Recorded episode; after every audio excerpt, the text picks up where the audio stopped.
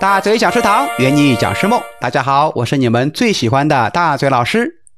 在上一期咱们说了如何暖场，讲了一个干货技巧，就是提前聊聊天。要注意的是啊，在聊天的时候呢，必须从台上走到台下啊，然后呢还要根据台下学员的年龄和身份聊不同的话题。等聊轻松了，你再开场。那么除了提前聊天以外，还有没有别的方法了呢？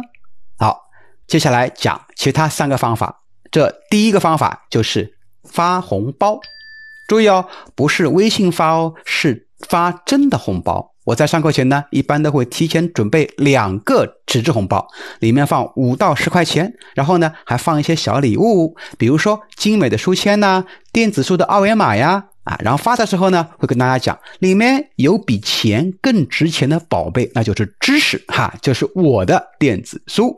我会先把我的电子书传到网盘里面，然后呢，打印出二维码放在红包里面。等学员收到红包以后，拆开来一看啊，然后一扫二维码，手机里即立即就能够看到我的电子书。你看多么的开心呢？关键是收到红包的感觉啊，非常美妙。因为现在能够拿到真正红包的机会还是比较少的。那么课堂氛围呢，立刻就活跃起来了。啊，发给谁呀？啊早起的鸟儿有虫吃，所以我一般都会发给早到课堂的两位学员。谁最早来，我给他发。啊，第二个技巧呢，就是分享养生小技巧。啊，前面说过了啊，我会根据学员的年龄不同讲不同的事情。比如说，如果台下学员年龄比较大的中高层干部，通常我会分享养生技巧。比如说啊，如何不吃药不打针就能治疗感冒和颈椎病等等。哎，老师啊，真的掌握这些小技巧，这里呢我也分享给大家啊，也算是一个小礼物。分享一个如何治感冒啊，那就是取涕法。涕呢是喷嚏的涕。